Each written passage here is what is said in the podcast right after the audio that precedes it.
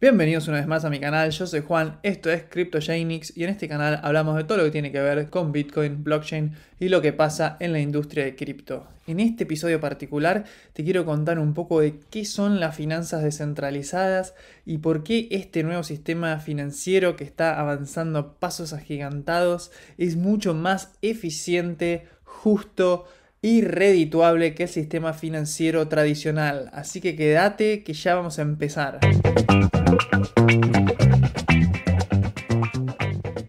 Bueno, vamos a empezar. DeFi significa Decentralized Finance o finanzas descentralizadas. Es un nuevo ecosistema financiero descentralizado, global, transparente, justo, resistente a la censura, sin intermediarios y de fácil acceso en donde los usuarios tienen el control total de sus activos. En una nota más técnica es una serie de protocolos y de smart contracts que corren en el blockchain, eh, generalmente en el blockchain de Ethereum, que permiten emular los mismos casos de uso que el sistema financiero tradicional, como los préstamos, el intercambio de monedas, la ganancia de intereses, pero de una forma descentralizada, automatizada y sin ningún intermediario.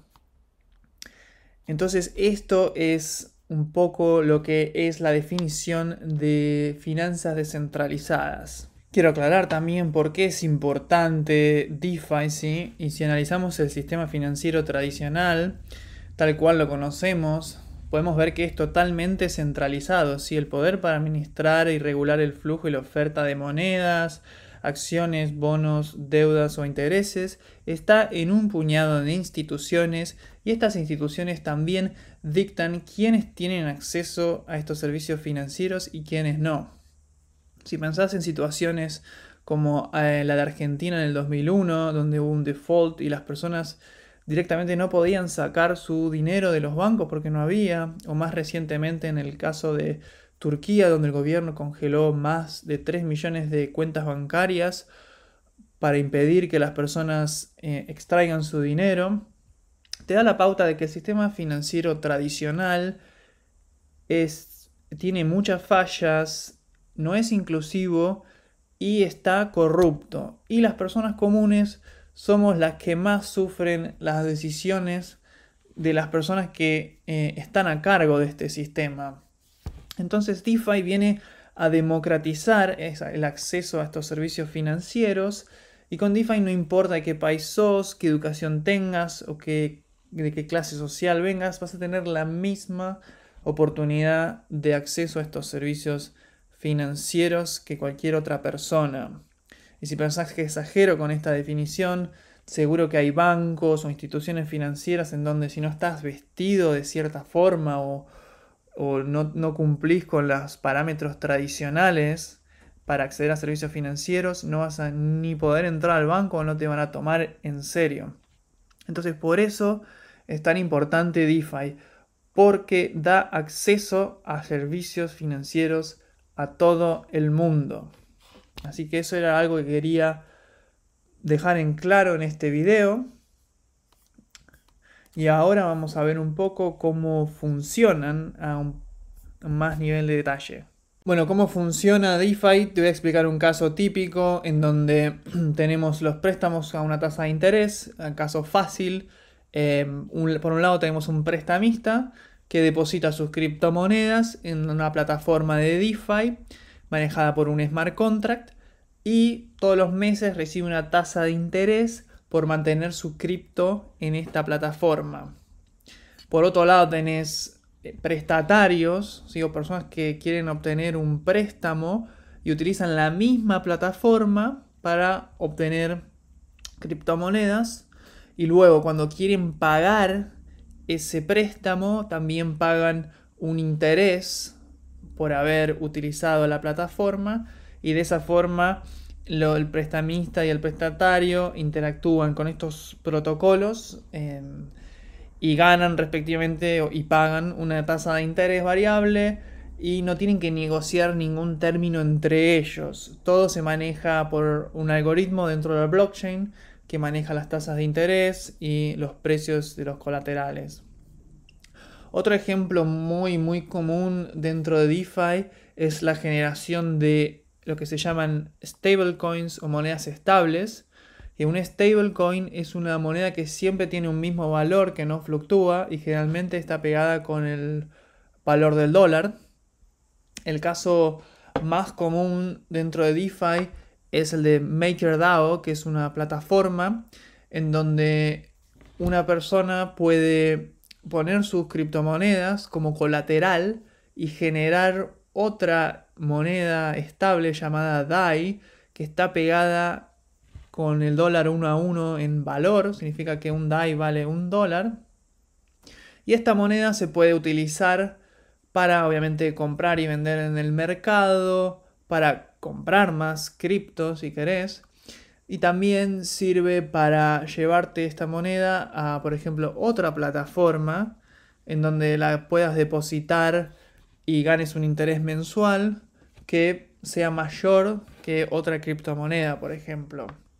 Entonces, como ves, DeFi es una serie de proyectos y de plataformas que se dice que en la industria se dice que son como Legos y que pueden em, complementarse ¿sí? y em, combinar para ir formando diferentes oportunidades de inversión. Y realmente em, el ambiente es fascinante porque es muy muy nuevo y todo el tiempo están saliendo nuevos proyectos. Es una obviamente experimental, pero el potencial es tremendo. Te quiero mostrar ahora unos gráficos para que puedas entender un poco más de qué se trata esta industria. Bueno, acá estamos viendo un poco el gráfico de los diferentes proyectos que existen en DeFi y cómo se relacionan entre ellos. Si me seguís acá a la capa principal o la capa cero, vas a ver que estamos parados en la blockchain de Ethereum, que es la blockchain en donde la mayoría de los proyectos de DeFi se están desarrollando.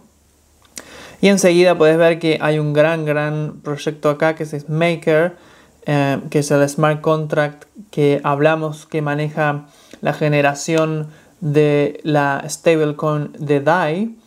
Y como podés ver, acá se grafica muy bien el tema que te comentaba sobre que los proyectos de DeFi son como Legos que se van combinando y complementando. Porque, por ejemplo, Compound es el otro proyecto del que hablábamos, en donde los prestamistas y los prestatarios, em, hay, unos depositan y los otros piden los préstamos y están combinados porque con Maker uno puede generar DAI y ese mismo DAI lo puede depositar en Compound y ganar un interés. Entonces esto te grafica bastante bien este ejemplo en donde los proyectos de DeFi se van em, yendo uno arriba del otro y van utilizando el protocolo que está abajo de ellos mismos. Estamos acá en la aplicación, eh, en la capa de aplicación.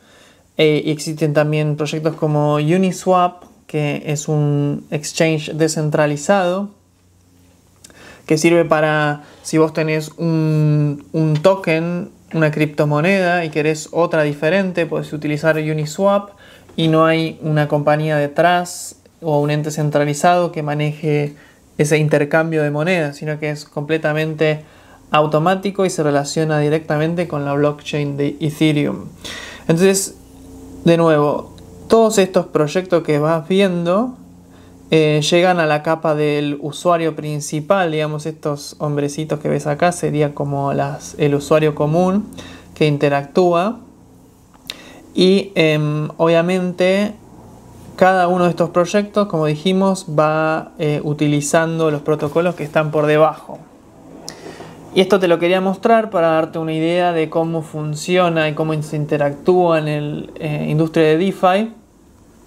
Y obviamente esto está bastante desactualizado y todo el tiempo se está eh, agregando nuevos proyectos y algunos también están obviamente uniéndose o, o muriendo.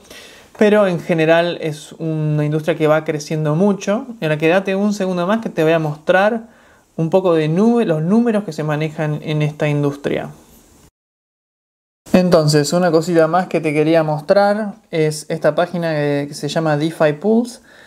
Y nos da una perspectiva general de cómo está la industria de DeFi en relación al dinero que existe bloqueado en todas las plataformas de DeFi. Lo que podés ver acá es que eh, el total de mm, el valor bloqueado en dólares americanos entre todas las plataformas es de 1.06 billones de dólares. Esto es bastante dinero. Obviamente comparado con el sistema tradicional financiero no es nada, pero te quiero mostrar en este gráfico, vamos a ir a los datos históricos y vas a ver que la industria realmente empezó a tomar vuelo en fines del 2000, mitad, fines de 2017 y como fuimos subiendo en el valor y cómo las personas fueron depositando cada vez más dinero en estas plataformas. Entonces, estar a esta altura en 1.06 billones, sabiendo que recién a fines de 2017 empezó la industria, es tremendo el crecimiento que ha tenido. Después podemos ver también la dominación de Maker en el total, como vemos, es la plataforma más grande con un 57% de todo el dinero bloqueado. Y como ves, obviamente en la lista, que está ordenada por el dinero bloqueado, Maker está con hoy en día 610 millones de dólares. Segundo está Compound y tercero Synthetics. Otra cosa interesante es que mm, están categorizados los proyectos en esta página, entonces vos podés ver los que son para préstamos, los que son eh, DIXs, que son eh, exchange descentralizados, eh, pagos y derivados. Por ejemplo, otra cosa importante que te quería comentar de esta página, que te la voy a dejar igual en la descripción para que la investigues un poco más, pero si vas a Earn Income, em, está interesante porque te da una lista de diferentes criptomonedas, una cantidad y te dice un estimado de cuánto vas a poder llegar a ganar en las diferentes plataformas. Si yo tengo 10.000 DAI, estoy hablando de que en DYDX voy a tener un 8.71 de retorno o en Compound 8.07 em, o en Maker 801 y obviamente eh, el nivel de variabilidad y el término que está medido en bloques de la blockchain. Em, si apretas en Next te va a llevar directamente a la página de la plataforma donde vas a poder seguir investigando un poco más. Entonces esto era lo último que te quería comentar sobre DeFi y te quería dejar también este link para que lo investigues, para que sigas con tu propia educación. Comentame qué te pareció el video, comentame si hay alguno eh, proyecto en particular que te interesó más y querés que hable un poquito más. Y nos vemos en la próxima.